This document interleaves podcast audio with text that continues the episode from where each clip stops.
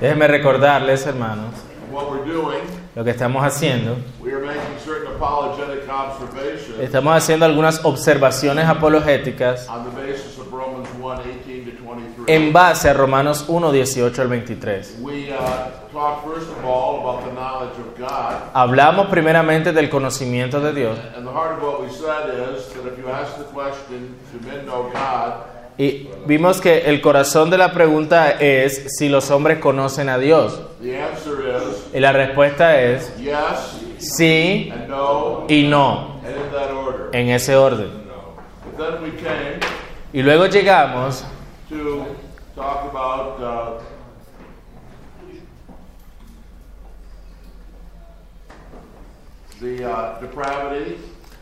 de la depravación de la mente caída. And then we talked about Y luego hablamos the philosophy of the natural man. sobre la filosofía del hombre natural. And now we come in this hour Ahora veremos en esta hora, to take up a question of apologetics al, tomar la pregunta de la apologética, that I mentioned yesterday in our exposition la of cual Peter les mencioné ayer en nuestra exposición de Primera de Pedro 3, in this verse 15, en el versículo 15, y tiene que ver con el problema del punto de contacto, or in other words, common ground. o en otras palabras, el- lo del terreno común. The above discussion of non-Christian religion La discusión anterior acerca de las religiones no cristianas, and philosophy de la filosofía, question ciertamente levanta la pregunta sobre el terreno común between believer and unbeliever. Entre el creyente y el incrédulo. Como ya hemos dicho, la apologética clásica ha hecho de la razón natural y sus mejores eh, eh, producciones filosóficas y religiosas el punto de contacto entre la fe cristiana y el hombre natural. Kuyper y su escuela han eh, señalado la depravación de la razón natural. Como resultado de esto, ellos han negado que haya algún punto de contacto entre el creyente y el incrédulo. Our study of 1 Peter 3.15 Nuestro estudio de Primera de Pedro 3:15 led us to conclude nos lleva a concluir, that there is a point of contact Que hay- nos llevó a concluir que hay un punto de contacto entre el creyente y el incrédulo. Al Pedro llamar a los cristianos a presentar defensa de su esperanza a los incrédulos, asume que hay un punto de contacto. Uh, but Sin embargo, no nos dice lo que ese punto de contacto pudiera ser. Ya que la Biblia enseña la depravación y la perversión de la razón natural, the question cannot be answered in the way classical apologetics. la pregunta no puede ser respondida en la manera como lo ha hecho la apologética clásica. Romans 1 enables us to answer the question of Romanos 1 del 18 al 23 nos capacita para responder la pregunta. De la siguiente manera. First of all, En primer lugar, we are informed somos informados que los creyentes y los incrédulos no tienen nada en común. Eso está en la página 38, numeral A, 4A. Romans 1 teaches Romanos 1 enseña that we have nothing in common que no tenemos nada en común con las filosofías y las religiones que nacen de la raíz amarga de cómo los hombres se rehusan a honrar y agradecer al Dios vivo. No hay terreno común entre la manera de vivir y pensar que honra y agradece a Dios y, la- y el estilo de vida que se rehúsa a hacerlo. No hay punto de contacto entre la luz y las tinieblas. as to man's intellectual knowledge. Y, y, ah, en cuanto al conocimiento intelectual del hombre, He is ignorant of God. recordemos que él es ignorante de Dios.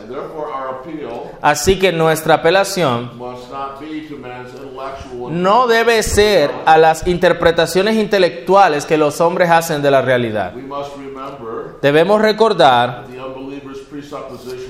que las presuposiciones de los incrédulos son falsas. Y eso hace toda su interpretación de la realidad completamente falsa. Por lo tanto, no debemos nunca permitirle, en, las bas- en base a sus filosofías o religiones, decidir si el cristianismo es verdad. Es decir, nunca debemos apelar a él to consider the truth of Christianity a que considere las verdades del cristianismo en sus, propios, en sus propias bases. Es decir, desde las presuposiciones o bases del incrédulo. Hay necesidad de arrepentimiento, regeneración e incluso revolución en el incrédulo. No meramente una revisión de sus conceptos del mundo. Pero Paul also says Pablo también nos dice que en otro sentido tenemos todo en común con el incrédulo. Este pasaje clave de la palabra de Dios nos enseña que el creyente y el incrédulo tienen todo en común. ¿Cómo es que esta distinción clave, found in Romans 1, encontrada en Romanos 1, show us this? nos muestra esto? Well, first of all, Bueno, en primer lugar, Romans 1 assures us Romanos 1 nos asegura que tenemos un punto de contacto con todos los hombres por la causa del Evangelio. El hombre no es que simplemente tiene un sentido vago de la deidad, sino que de acuerdo a Pablo, él conoce al Dios verdadero. Él no es que meramente tiene la capacidad para, por medio de pruebas eh, eh, teístas, ser traído al conocimiento de Dios. Él es confrontado con la existencia de Dios continuamente dentro de sí. and this confrontation with the true God Y esta confrontación con el Dios verdadero es amplia en alcance. He knows the power, goodness, justice, and wisdom. Él conoce el poder, la bondad y la justicia de Dios. He knows the wrath of God. Conoce la ira de Dios. He's aware that he's an apostate son of God. Él entiende que es un hijo apóstata de Dios. Y por causa de todas estas cosas que residen en el corazón de los incrédulos, Dios y el Evangelio son relevantes aún para los peores paganos. Eso siempre tiene sentido para el pecador y siempre encaja con la condición actual que ellos tienen. Pero también debemos pensar aquí sobre la confrontación inevitable o la inevitabilidad de la confrontación. Man, Romans 1 teaches Romanos 1 enseña que los problemas que el hombre tiene con el Evangelio son en definitiva morales. Esta ignorancia y los sistemas intelectuales anticristianos son fundamentalmente producto y resultado del pecado. El hecho de que los hombres conocen a Dios y de que su verdadero problema es moral must have a deep impact on our method of presenting the gospel. debe tener un impacto profundo en nuestro método de presentar el Evangelio. No hay manera de evitar la confrontación. Debemos presentar ante los hombres la absoluta diferencia entre lo que nosotros creemos y en lo que ellos creen. Debemos enfatizar la antítesis, es decir, la hostilidad intelectual entre el cristianismo y cualquier otra cosmovisión del mundo. Now, this is a problem in our day Bueno, ese es un problema en nuestros días, porque a las personas les gusta pensar de sí mismos como tolerantes y, y- y que, y que aceptan las cosas. Y intentan poner cierta construcción en nuestra enseñanza, las cuales ellos puedan aceptar sin realmente ellos cambiar su postura. But we must not allow them to do this. Pero no debemos permitirles que hagan esto. No debemos permitir que piensen que ellos están de acuerdo con nosotros simplemente por alguna similitud superficial. No podemos dejar que sustituyan. So-. What was that again? No debemos dejar que repentance. La necesidad de arrepentimiento. Todo esto quiere decir, por supuesto, que aunque nuestra forma de presentar nuestra fe, aunque es amable, debe ser con un denuedo autoritativo. Ya que los hombres conocen a Dios, cualquier cosa que se, code- que se quede corta con respecto a una demanda, que ellos acepten la, ver- la verdad. Es algo equivocado si no insistimos en que acepten la verdad. Y hay algo más acerca de esto. Romans 1 makes clear Romanos 1 deja claro que el dejar clara, deja claro, perdón, que la explicación para el hombre natural y de sus problemas intelectuales con el evangelio siempre es algo moral. If we are really to address this Si vamos a dirigirnos verdaderamente a las necesidades del inconverso, nuestra presentación del evangelio y aún nuestros argumentos intelectuales deben tener un enfoque ético. Claramente, el hombre inconverso, excepto cuando la gracia de Dios sobre en ellos, will always feel personally attacked by the gospel se sentirá personalmente atacado por el Evangelio. repents. A menos que se arrepienta, lo que le dices acerca de él debe enojarlo. Y como se nos encarga predicar el Evangelio, nunca debemos pensar que podemos evitar esas situaciones incómodas. No pueden ser evitadas de ninguna manera, excepto por la gracia de Dios.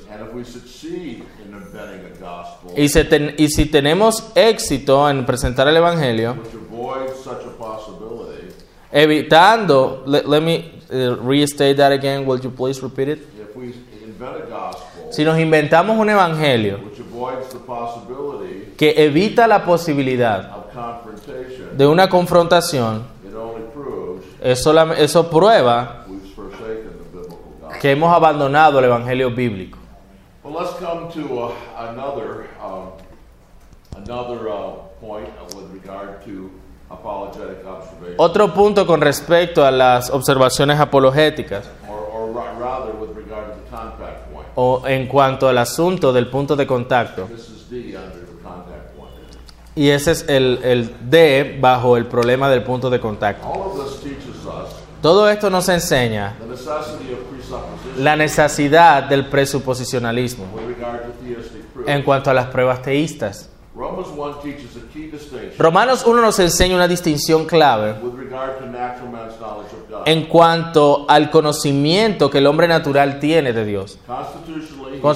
Constitucionalmente él conoce a Dios y no puede evitar conocer a Dios. Intellectually, he does not know God, Intelectualmente no conoce a Dios y su necio corazón está entenebrecido. Esto quiere decir que cuando surge el asunto del terreno común,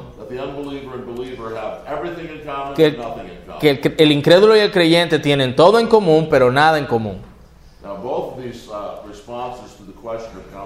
Ambas de estas respuestas con el tema del terreno en común are of great importance with regard to the subject of theistic. Son de gran importancia con respecto al tema de las pruebas teístas,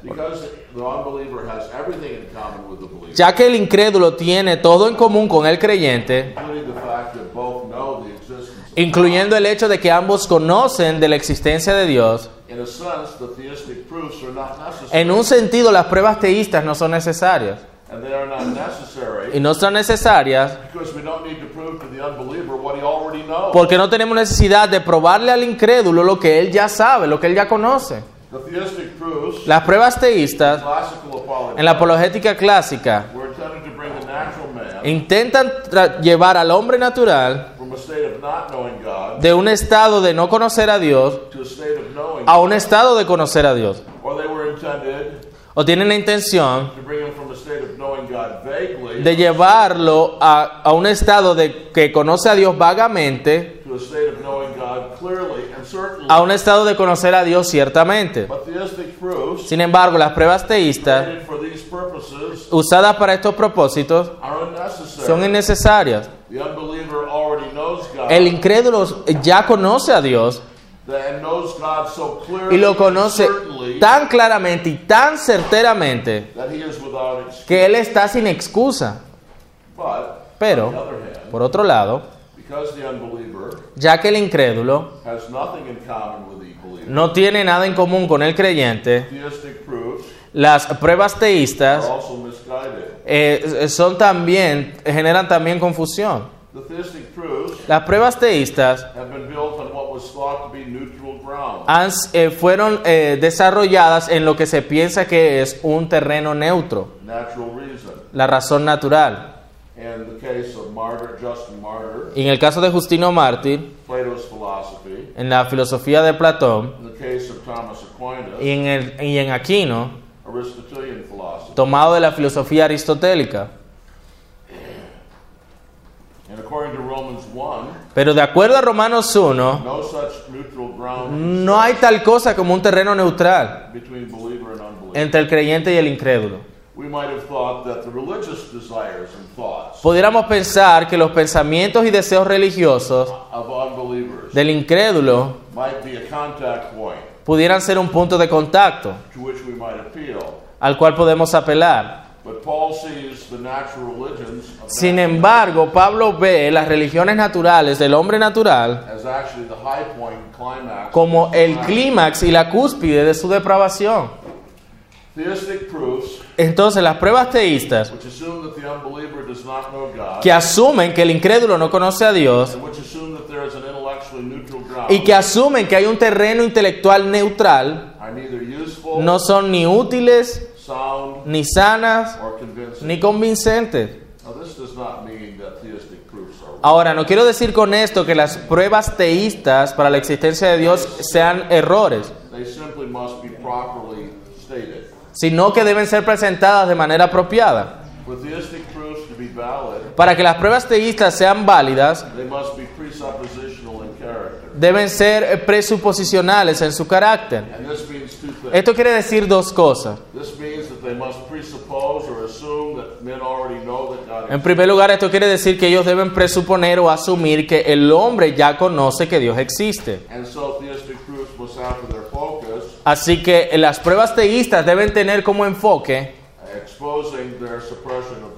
exponer la supresión que ellos hacen de la verdad. Y en segundo lugar, esto quiere decir que las pruebas teístas deben presuponer or assume that there is no such thing as neutral ground o asumir que no hay tal cosa como un terreno neutro intelectualmente. Todos los sistemas intelectuales y las ideas religiosas son edificadas sobre un humilde y agradecido reconocimiento del Dios vivo y verdadero o un rechazo a honrar y agradecer a Dios. Es, God impo- es, perdón, es imposible probar la existencia del Dios vivo sobre la base de un sistema rooted in a desire to rationalize enra- enraizado en un sistema que quiere excusar su conocimiento de Dios. Así que si van a hacer algo correcto y sano, las pruebas teístas must be radically altered deben ser radicalmente alteradas en cuanto a lo que han sido. En la apologética clásica. Deben asumir que el hombre ya conoce a Dios y exponer su supresión de la verdad. Se deben dar cuenta que no hay tal cosa como un terreno neutral y asumir conscientemente la existencia del Dios verdadero. Well, that brings us to the end of the apologetic observations. Eso nos lleva hasta el final de las observaciones apologéticas de Romanos 1, 18 al 23. I wanted to make on Romans 8, Ajá. but now we come, Pero ahora llegamos uh, but now we come to another passage, a otro texto, which uh, interestingly lies at the end of this same section of Romans. que lo interesante es que subyace en la sección final de, ese mismo, de esa misma sección de Romanos. Paul begins his defense of the wrath of God being just Pablo eh, termina su defensa de la ira de Dios como justa by saying that God is just al decir que Dios es justo porque los hombres conocen a Dios. Pero él la concluye al decir que la ira de Dios contra todos los hombres en general es justa porque los hombres conocen la ley de Dios. So turn in your Bibles, please, Vamos allá un momento to Romans 2, a Romanos capítulo 2, verses 12 to 15. versículos del 12 al 15. You'll notice in your notes Notarán en sus notas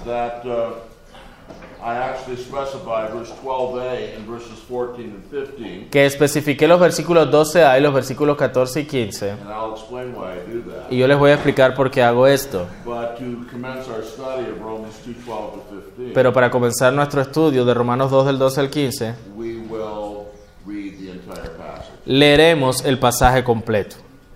Dice así, porque todos los que son sin ley han pecado. Sin ley porque todos los que los, perdón, porque todos los que sin ley han pecado, sin ley también perecerán. Y todos los que bajo la ley han pecado, por la ley serán juzgados. Porque no son los oidores de la ley los justos ante Dios, sino los hacedores de la ley serán justificados. Porque cuando los gentiles que no tienen ley hacen por naturaleza lo que es de la ley, estos, aunque no tengan ley, son ley para sí mismos, mostrando la obra de la ley escrita en sus corazones, dando testimonio su conciencia y acusándoles o defendiéndoles sus razonamientos. En el, en el día en que, bueno, ya era hasta el 15, defendiéndoles sus razonamientos.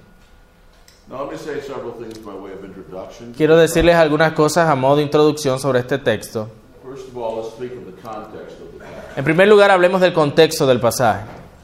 The general subject El tema general debe ser claro para todos. Of Romans 2, 1 to 16 De- en, en Romanos 2, del 1 al 16, is the coming judgment of God es el juicio venidero de Dios sobre los hombres en general. Verse 11 states the rule El versículo 11 eh, declara la regla que en este juicio no habrá parcialidad. Sorry. No respect of persons. No habrá distinción entre las personas. La palabra griega utilizada aquí, prosopolepsia, prosopolepsia, literally means literalmente significa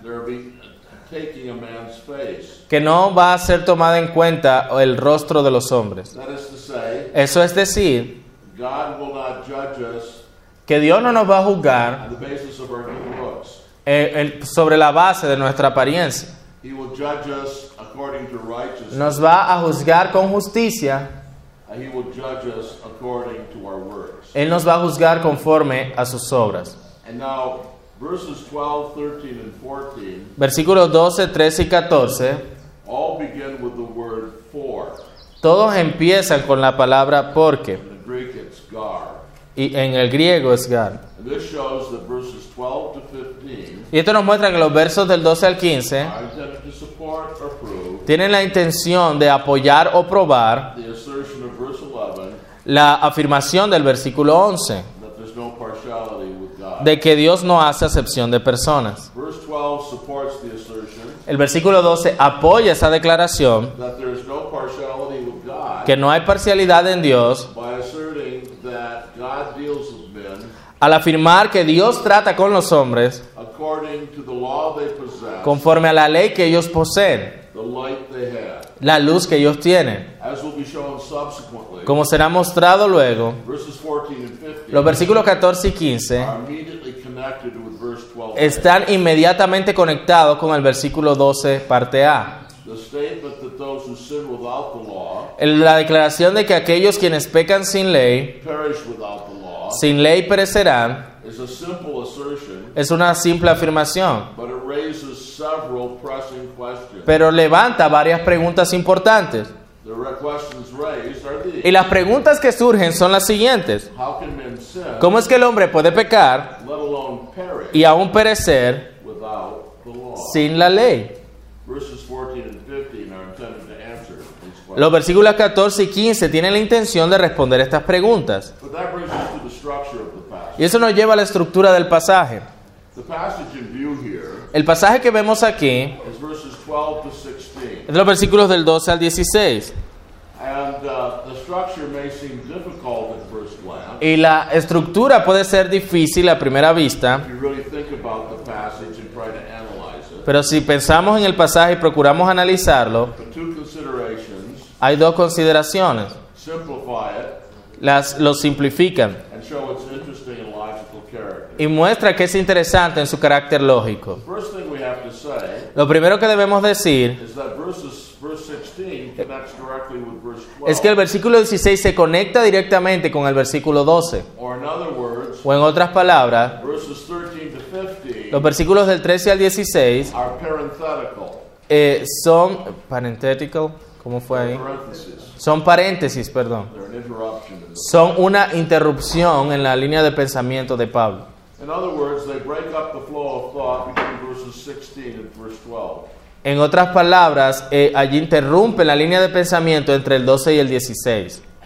Now, this is shown by the fact Esto eh, lo podemos ver en el hecho that verse 16 does not connect naturally or easily que el, with vers- verse 15. que el versículo 16 no se conecta naturalmente con el 15. Why? ¿Por qué? Because the time of verse 15 Porque el tiempo del versículo 15 is present. es presente, el tiempo presente, They show the work of the law mostrando la obra de la ley escrita en sus corazones. But then verse 16 Pero luego el versículo 16 is dealing with a future event. está lidiando con un futuro, eh, con un evento futuro. On the day when, according to my gospel, God will judge the secrets of men. En el día en que Dios juzgará por Jesucristo los secretos de los hombres conforme a mi evangelio. And so there's a change in the time period. Así que between me- verse 15 and verse 16. Vemos un cambio en el periodo de tiempo entre el, el versículo 15 y el 16. Uh, uh, uh, att- explanations have been attempted for this, Y aunque se han intentado varios varias explicaciones para este asunto,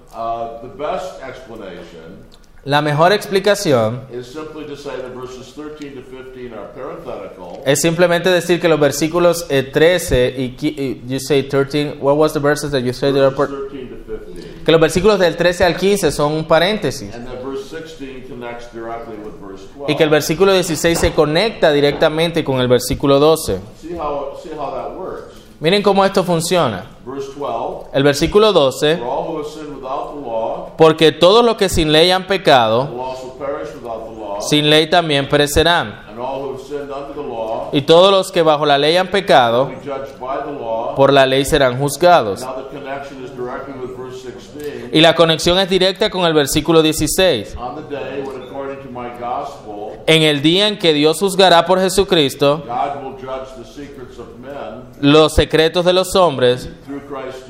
Conforme a mi evangelio. ¿Ustedes se dan cuenta cómo con- se conecta naturalmente cuando se lee el 12 con el 16? But there's a second thing that helps us with the structure of these verses. Pero hay algo más que nos ayuda con la estructura de estos versículos. Verses 12 to 15 El versículos del 12 al 15 have an ABBA tiene una estructura ABBA chiastic structure. o una estructura quiástica. What is an ABA or chiastic structure? ¿Qué es esto de una estructura quiástica? Well, chiastic, the word, Bueno, la palabra quiástico is, is derived from the Greek letter shaped like an X, es derivada de esta letra griega que tiene la forma de una X, the chi. la, la kai. And it's used to describe the kind of structure we have in these Y es usada para describir la clase de estructura que tenemos en estos textos.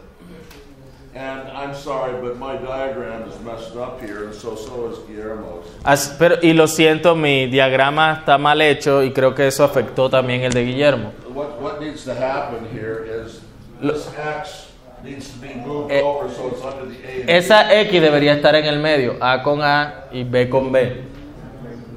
Ah,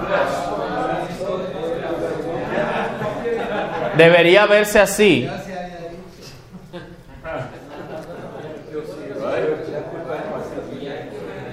Verse 12A, Versículo 12A, verse uh, 12B, versículo 12B, verse 13, versículo 13 and verses 14 and 15. y versículo 14 y 15. Now you see why we say this. Ahora, verán por qué decimos esto. Verse 12A deals with Gentiles Los versículos 12a está lidiando con los gentiles, who did not have the law. donde dice que, que no tienen la ley de Dios, la revelación especial. And when you look at verses 14 and 15, Y cuando ven los versículos 14 y 15, they're also dealing with Gentiles también está tratando con los gentiles, quienes no tienen la ley. Whereas in the second part of verse 12, Pero en la segunda parte del versículo 12, Paul is dealing with the Jews, Pablo está hablando de los judíos, and he, te- he tells us that the Jews will also perish, y nos dice que los judíos también perecerán, and this is explained in verse 13. y eso es explicado en el versículo 13. So you have the assertion of verse 12, Así que te- tenemos la afirmación del versículo 12a explained in verses 14 and 15, explicada en los versículos 14 y 15. and the assertion of verse Y 12b, la afirmación del versículo 12b explained in verse 13. explicada en el versículo 13. ¿Comprende?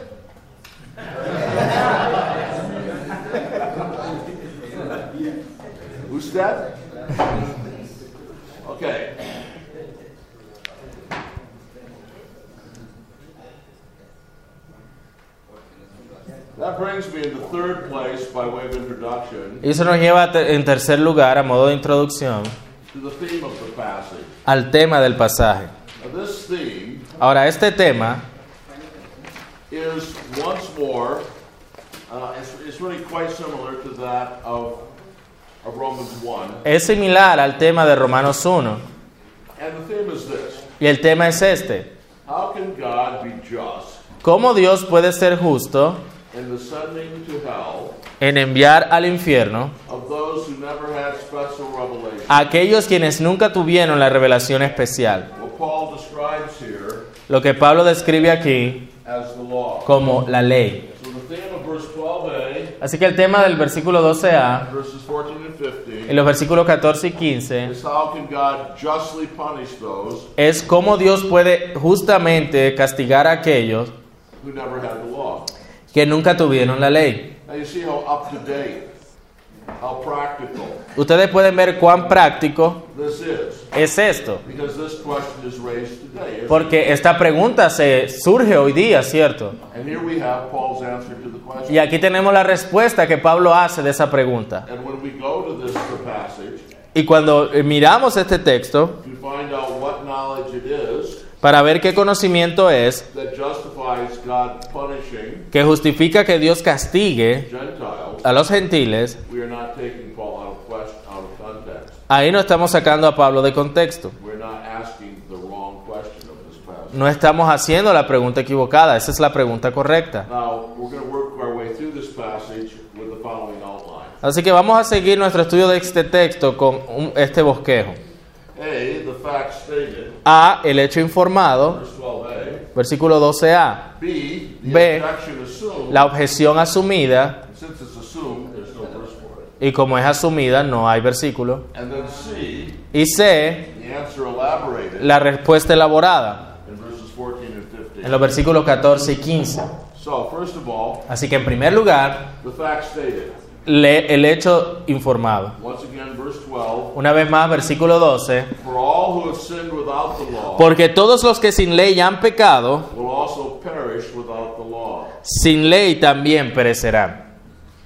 Now, here we first of all take up the interpretation of the clause. Ahora hay que interpretar esa cláusula. Here I simply want to answer the question Aquí simplemente quiero responder la pregunta, what does verse 12a mean? ¿qué significa el versículo 12a? First of all, we have the meaning of the word, Primero debemos entender el significado de la palabra sin ley. ¿Cuál es el significado de la palabra sin ley? El griego aquí, anomos, anomos, someone who is without law. alguien que es sin ley, que está sin ley. Now, the normal meaning of this word Ahora, el significado normal de esta palabra is actually lawlessly, es, es como alguien que está que vive sin ley, sin tener ley, in the sense of sinfully. en el sentido de pecaminosamente. But this is obviously not the meaning here. Sin embargo, es obvio que este no es el significado aquí. Here, without law, Aquí sin ley se refiere a estar fuera del círculo de la revelación especial. And this is the way it's used in 1 Corinthians 9.21. Y ese es el mismo uso que se le da en 1 Corintios 9:21. Would you read that passage? Vamos a leer ese texto un momento. 1 Corintios capítulo 9, versículo 21, donde dice, a los que están sin ley, como si yo estuviera sin ley, no estando yo sin ley de Dios, sino bajo la ley de Cristo, para ganar a los que están sin ley. Aquí Pablo no está hablando a aquellos que viven pecaminosamente, sino a aquellos que están fuera del círculo de la revelación especial. Y cuando recordamos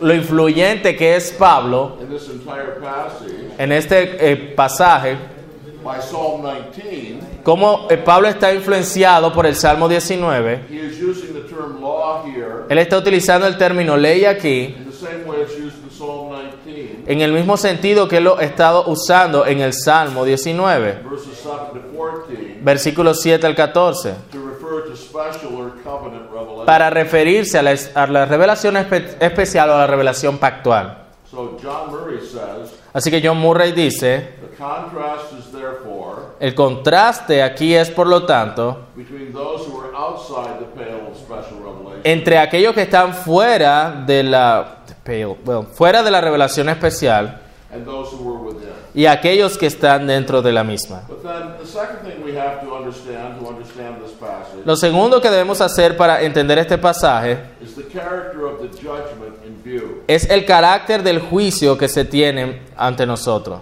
Paul speaks of Pablo habla de aquellos que, que todo lo que sin ley han pecado, sin ley también perecerán. without the law. Ajá.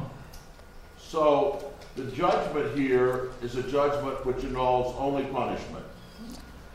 What was that again? The judgment here El juicio aquí involves only punishment. involucra solo castigo. Here judgment means Aquí juicio significa the judgment of condemnation. el juicio de condenación. Notice the parallel between perish and be judged Noten el paralelo entre perecer y ser juzgado in verse 12. en el versículo 12. And notice secondly Y noten en segundo lugar that the word sin is repeated twice. Que la palabra eh, pecaron se repite dos veces. Esto es juicio solo de aquellos que en el resumen de sus vidas fueron pecadores. The result of this judgment, therefore, El resultado de este juicio es, por lo tanto, puede ser solo condenación y castigo. Paul is not thinking of the judgment of the righteous here, Pablo aquí no está pensando en el juicio de los justos, sino en el juicio de los pecadores. Ahora vean también el significado de la palabra gemartón, sin. de la palabra pecado.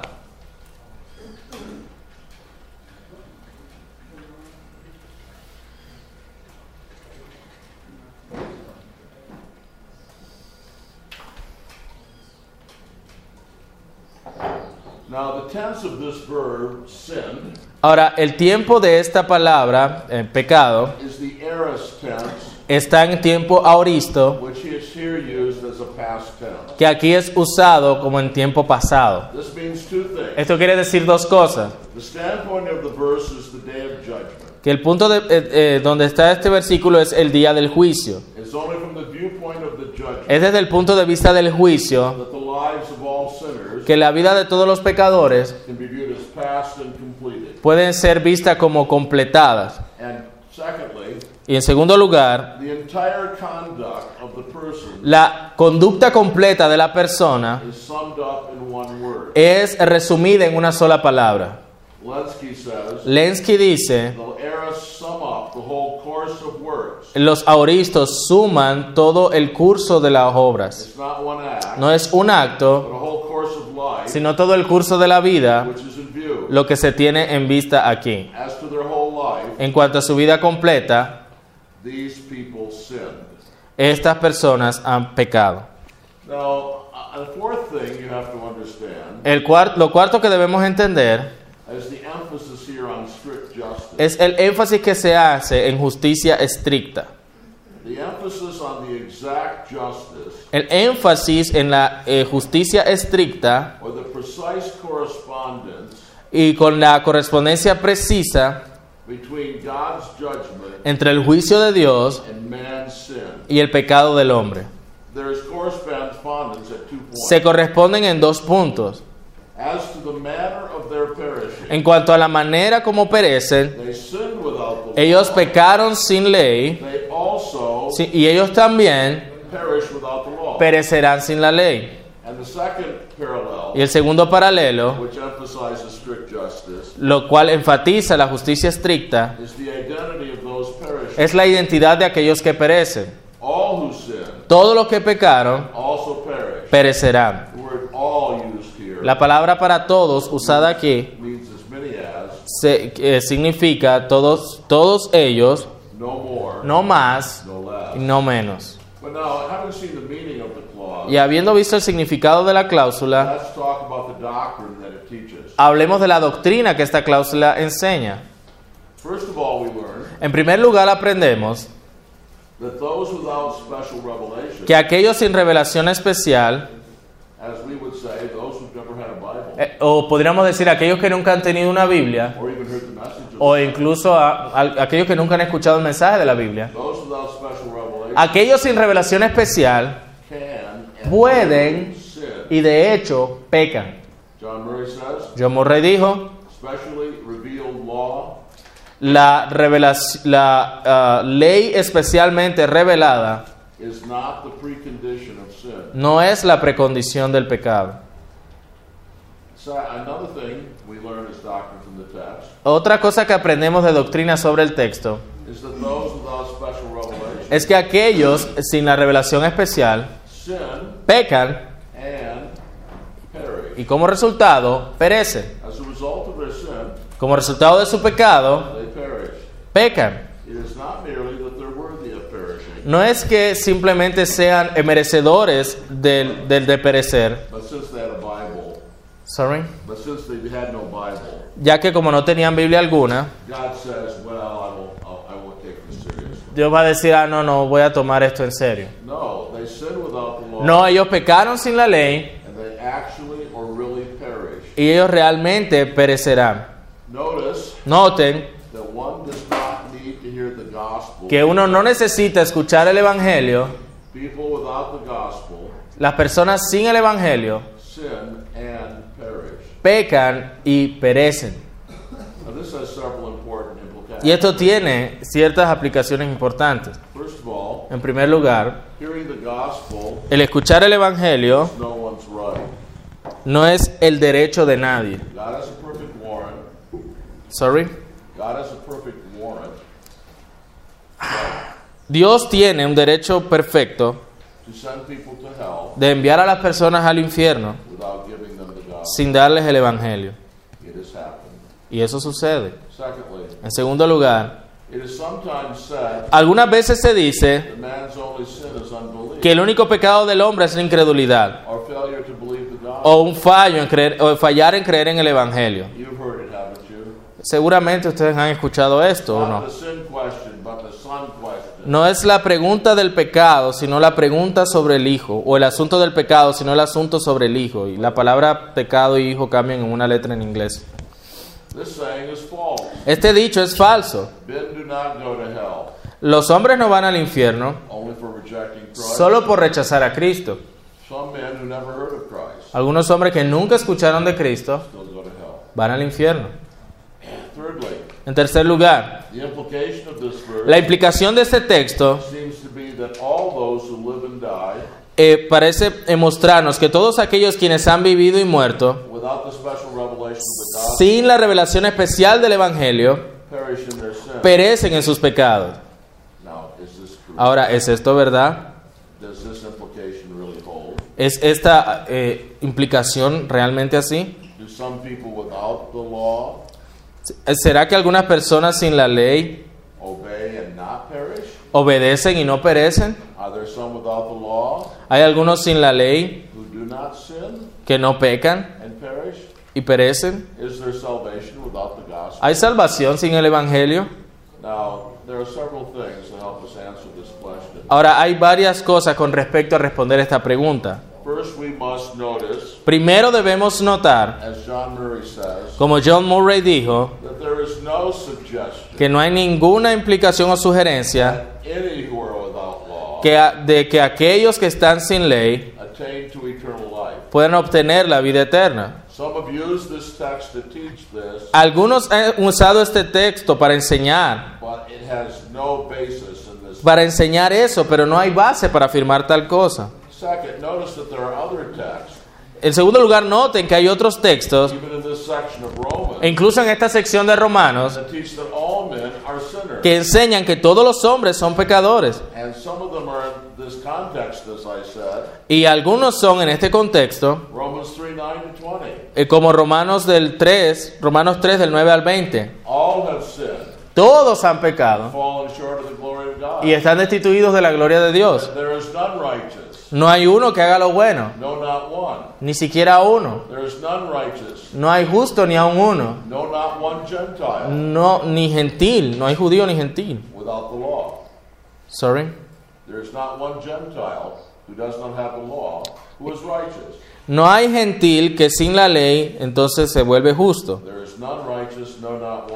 porque no hay justo ni aun uno. Ahora es verdad de que no hay una afirmación clara in Romans 2.12a en Romanos 2 de 12a that all who are without law sin and perish. que todos los que están sin ley pecan y perecen. Pero si combinamos con los otros textos en el contexto inmediato, con este medio versículo, uh, be la conclusión debe ser que todos aquellos que están sin revelación especial perecen en sus pecados. La lógica es clara. Premisa mayor,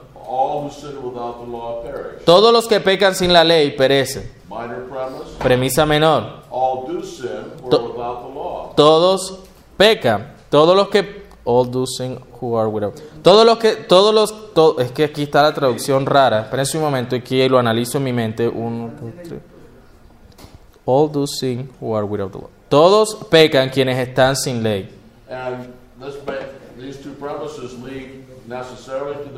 Y esto lleva a la conclusión que todos los que están sin ley perecen.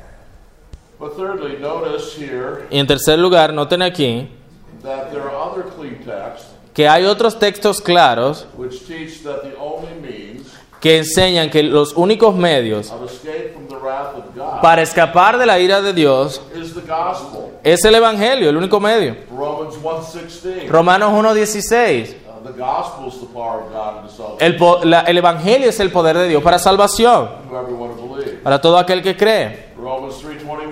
Romanos 3.21. Romans 10.14 and 5. Romanos 10.14 en adelante. Y algunos otros textos.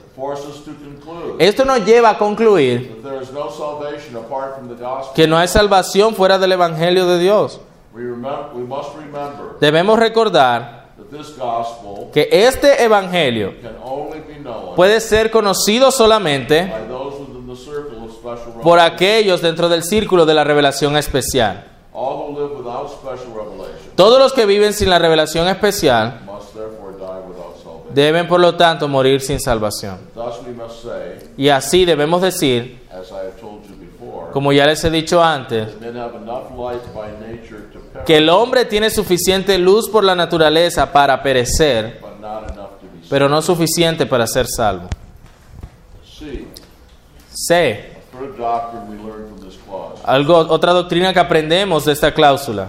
This perishing Este perecer con respecto a los gentiles sin ley proceeds according to strict justice. pro- procede según justicia estricta. The perishing of the Gentiles El que los gentiles perezcan is not a result of arbitrary sovereignty, no es el resultado de una soberanía arbitraria, en la cual Dios es libre de hacer todo lo que quiera sin, eh, sin, cuestion- sin cuestionar nada. Este perecer es un acto de la justicia exacta de Dios. Ahora, por supuesto, verse 12, en el versículo 12, the idea of perishing without law la idea de perecer sin la ley contrasted es contrastado con la idea de perecer dentro del círculo de la ley. And the implication is present Y la implicación está presente, que aquellos que estaban bajo la ley y pecan tenía- tendrán un juicio aún más severo. And so it is clear Así que es claro que los gentiles tendrán un infierno menos severo o juicio que aquellos que perecen bajo la ley. Pero no debemos olvidar que el infierno menos severo sigue siendo igual infierno. So those without special revelation Así que aquellos sin revelación especial tienen suficiente revelación no solo para merecer el juicio de castigo eterno, but to deserve it in intrinsic. Sino para merecerlo en justicia estricta. Así que esto nos advierte acerca de debilitar o diluir nuestra, nuestro concepto de la revelación general, de que no podemos explicar o justificar racionalmente el juicio eterno de aquellos que solamente tienen revelación creacional, aquellos quienes están sin revelación especial. All right, I think that's a good place to stop. Creo que este es un buen lugar para detenernos. Let's